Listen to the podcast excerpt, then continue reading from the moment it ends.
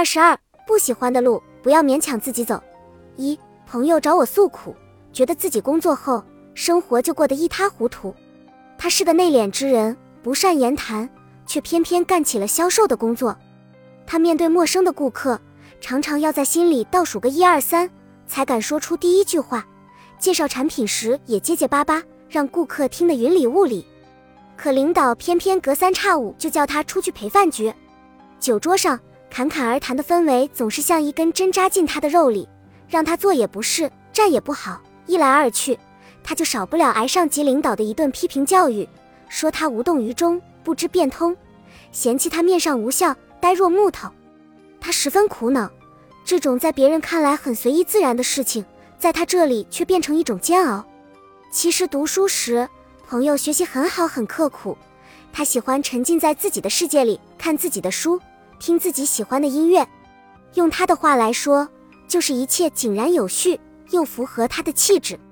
那时的他会因为一盘深奥的棋局茶饭不思，也喜欢咬着笔不放手，去反复计算一道烧脑的数学题。我们常常说他以后或许是个潜心搞学术、不谙世事的老实人。后来上了大学，在父母的强势安排下，他读了一个自己不甚喜欢的专业，于是常常听到他在抱怨，在叹息，觉得自己未来渺茫。临近毕业时，他的父母又费尽心思。通过层层关系，将他安排进在别人看来不错的大公司去做销售，他十分抵触，一是学的不精通，二是这根本不是他喜好的职业。这样的工作对他来说，无疑是上刀山下火海一般。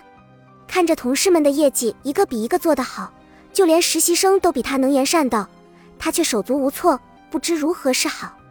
业绩压力让他不得不去思考，自己到底有多么不适合这份工作。二，我们从小被教育要成为出挑的孩子，父母也不曾多想我们是否害羞胆怯，他们打着为你好的旗帜，义正辞严地将你往前推。很多人都有这样的体验，过年了，亲朋好友坐在一起，总有父母第一个叫自己的孩子，让孩子端起酒杯，拿起酒瓶，笨手笨脚地去给每一个人添杯敬酒，然后在座的父母们都不甘示弱，纷纷用手戳自己的孩子。让他们赶紧照做，不甘愿的孩子总是在父母的逼迫下涨红小脸，胆怯地走到亲戚好友面前给大家敬酒。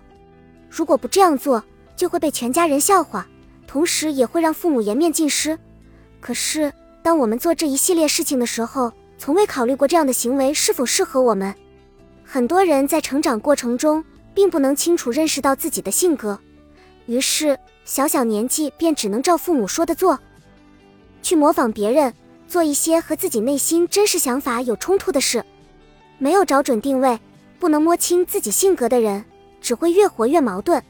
三，前几天我收到我那朋友发来的消息，说他终于鼓起勇气，不顾父母反对辞职了。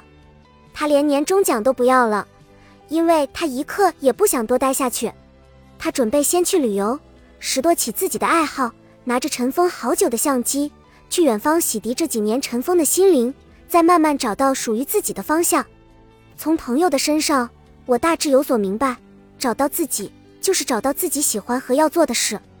每个人都有自己的气质，这东西是集万千因素形成的虚无体，它体现于你的言行举止，时刻提醒你，你是不是真的适合走这条路。好比你让一个内向的人去做外向人的工作，也许他能做下来。但可能并不会比外向的人做得好，因为内向的人要先克服自我，在心里说服自己，才能开始一系列这样艰难的工作。而这些工作对内向的人来说是挑战，对外向的人来说却再平常不过。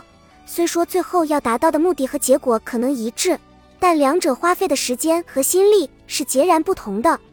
我们无法决定每个人应该做什么事，成为什么样的人，却能在漫长生命里。做任何事都保持一个原则，那就是自己内心足够喜欢。若一件事对你来说已经造成无尽的困扰，那还是不要做为好。如果你不喜欢在饭桌上端起酒杯，废话连篇，那就安安静静吃饭。没人愿意看一个蹩脚的人硬着头皮跳一支滑稽的舞。不喜欢的路，不要勉强自己走。四，一首清新隽永的字，一幅豪放狂草的帖。一首悠远抒情的歌，一首摇头晃脑的曲，一支暗香浮动的茉莉，一朵妖艳纵情的玫瑰。每一个存在的个体都有属于自己的气质，没有气质是一件可悲的事情。这就像丢了芝麻捡西瓜一样，你永远得不到想要的东西，你永远成为不了想成为的人。生命如此之短，聪明的人总是一下便知自己该走的道路，而我们并不都是聪明人。那些取得成功、高谈阔论的人，不过是了解自己的性格，知道自己该怎么走才能变得富有。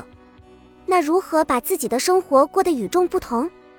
你首先做的就是要找到你自己真正适合做的事。